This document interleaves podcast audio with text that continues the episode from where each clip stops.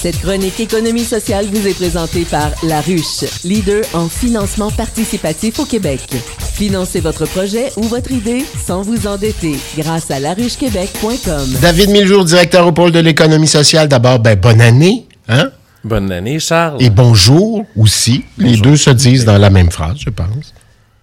Effectivement. Puis euh, pour euh, la nouvelle année, je voulais justement te faire une chronique sur euh, les trois priorités que j'estimais importantes pour le mouvement de l'économie sociale et du moins ce que nous allons travailler comme équipe au pôle d'économie sociale de l'agglomération de Longueuil. Ben pourquoi pas? Je te permets de le faire, tiens. Excellent. Ben, première priorité. Oui. travailler la capitalisation en innovation sociale. Parce que on se fait souvent dire que les entreprises d'économie sociale ou les organismes sans but lucratif, euh, c'est euh, des gens qui sont euh, accrochés au financement de l'État et qui têtent des subventions constamment. ça, c'est d'oublier surtout les fonds qui ont été donnés par la Caisse de dépôt à Théo Taxi ou Bombardier ou voire même d'autres entreprises à, gros coûts de millions de dollars qui finalement sont partis dans des intérêts. Ben, on, on l'oublie, hein, tout est subventionné, beaucoup plus qu'on pense. Oui, beaucoup, beaucoup, beaucoup plus. Nordvolt est un autre exemple, plus moderne, disons, euh, à coût de millions de dollars. Et les entreprises économiques sociales, pour demander des 20 000 dollars, doivent pratiquement, euh, euh, genre, inviter les rééditions, avoir une personne qui travaille sur les rééditions à temps plein. Alors moi, ce que je veux travailler là-dessus, c'est vraiment de se dire, ben, on a un gouvernement qui donne de plus en plus de pouvoir aux villes, autant au niveau des mandats que dans les pouvoirs de taxation. Euh, on voit que euh, le gouvernement a donné euh, la possibilité de taxer les véhicules euh, énergivores, la taxe sur l'eau, euh, des piscines, évidemment. Et euh, là, on parle aussi que possiblement les photoradars pourraient devenir municipaux. Donc, ça amène aussi cette opportunité-là d'avoir plus d'argent pour les villes de s'occuper de mandats qui étaient historiquement pas dans leur cours, c'est-à-dire l'habitation, l'itinérance, par exemple, où on entend beaucoup à Longueuil ces temps-ci. Et donc, moi, je pense que ce serait important d'avoir un fonds où les entreprises d'économie sociale pourront investir de leurs propres capitaux en travers la recherche et le développement en innovation pour arriver avec des services et des produits que les villes y voient le besoin, mais seront pas capables de savoir qu'est-ce qu'ils doivent acheter, donc pas capables de rédiger un appel d'offres non plus. Donc, ça serait un, fonds où 50% l'entreprise pourrait investir et 50% la capitalisation gouvernementale. Donc, moi, je trouve que ça pourrait être intéressant parce que ça nous amènerait à avoir peut-être euh, plus de construction en habitation sociale, peut-être de l'accessibilité alimentaire euh, graduée, euh, des solutions aux problèmes d'itinérance qui frappent nos villes de plus en plus. Oui, intéressant quand même, oui. Oui, ça, c'est notre première priorité. La deuxième priorité, c'est mutualiser les ressources pour nourrir. Euh, si c'est vrai que euh, toi et moi, quand on va à l'épicerie, on en a un peu moins pour euh, le même portefeuille qu'on avait il y a deux ans, c'est tout à fait vrai aussi pour les entreprises d'économie sociale qui travaillent dans l'alimentaire. Puis quand je parle d'alimentaire, je parle de producteurs agricoles, je parle de transformateurs, je parle de distributeurs, donc les banques alimentaires, et des acteurs de proximité, par exemple les épiceries solidaires. Et la problématique qu'on a en Montérégie, c'est qu'on a à peu près 140 entreprises économiques sociales qui travaillent dans l'alimentaire, mais tous ont des projets à leur hauteur et beaucoup d'acteurs qui devraient travailler en, en mutualisation travaillent en silo.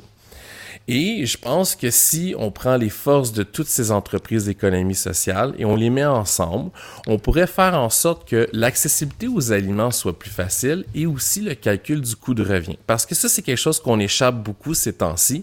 C'est-à-dire que si nous-mêmes, on a de la difficulté à faire un autre budget parce que ça varie à toutes les semaines l'épicerie, imaginez les entreprises d'économie sociale qui doivent acquérir de la nourriture pour faire des repas à la cantine euh, à l'école ou travailler sur aussi les papotes roulantes euh, pour le maintien à domicile des aînés.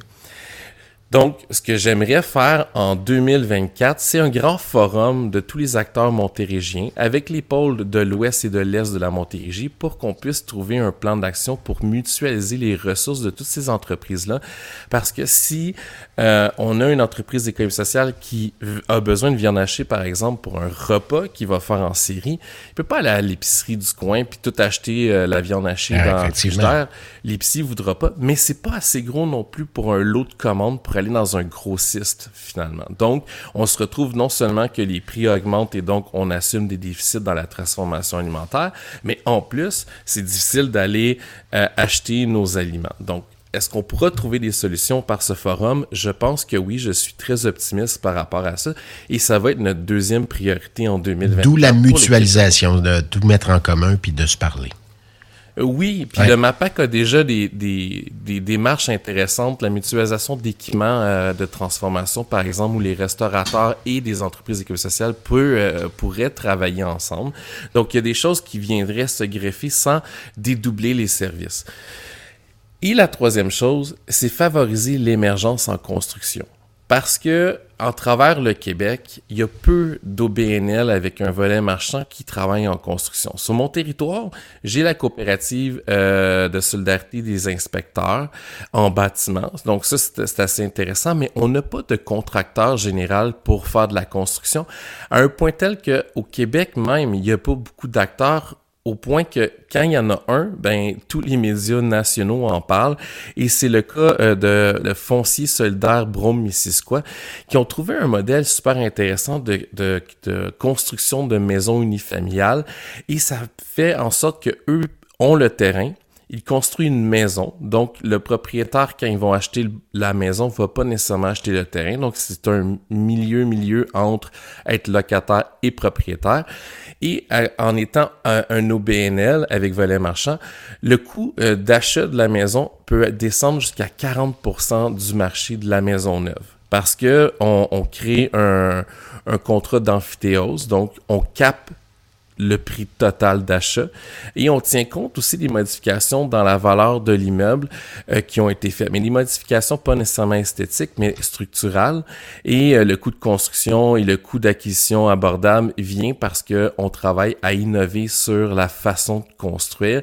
Et ça, je trouve que c'est une idée extraordinaire. J'entends euh, très souvent Madame Fournier parler d'une priorité à Longueuil qui est l'habitation sociale et abordable. Ben, si on avait un joueur, un compte contracteur général en, économie sociale, développé avec plusieurs expertises, ben là, on pourrait peut-être faire des miracles en construction parce que euh, on l'a vu dans les médias, là, euh, en 2030, on va avoir 500 000 unités de déficit par rapport à la population canadienne. Donc, on a un enjeu immense à ce niveau-là. Oui, puis ça pourrait être, oui, ça changerait peut-être le topo aussi. Il y aurait une autre dynamique.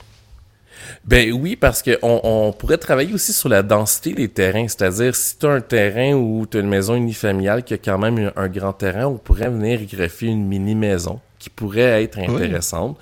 Euh, c'est un modèle qui a été développé par euh, l'économie sociale. On a, on a justement une coopérative là, au niveau de l'urbanisme qui a travaillé là-dessus. Il pourrait avoir une capacité aussi de, de euh, revaloriser des matériaux également. Ben voilà, autre chose que le profit comme mission. On aime ça, ça nous parle. Oui, d'avoir de l'impact social. Donc, la mission sociale serait au départ de loger des familles et d'avoir des milieux de vie qui sont sains et euh, durables pour, euh, pour les communautés. David Miljour, en terminant ta petite liste d'épicerie de trois points, là, je t'invite à la garder. Moi, je la garde, puis on va s'en parler en cours de route en 2024 pour savoir si il y a des choses qui sont réalisées dans ces ben, Avec plaisir. Je vais te tenir au courant sans, problème. Puis euh, je pense que ça va être cette année vraiment une année de capitalisation, de nourriture et de logement. Voilà. Merci infiniment, David Mijour du pôle de l'économie sociale. On se reparle la semaine prochaine. Avec plaisir, la semaine prochaine.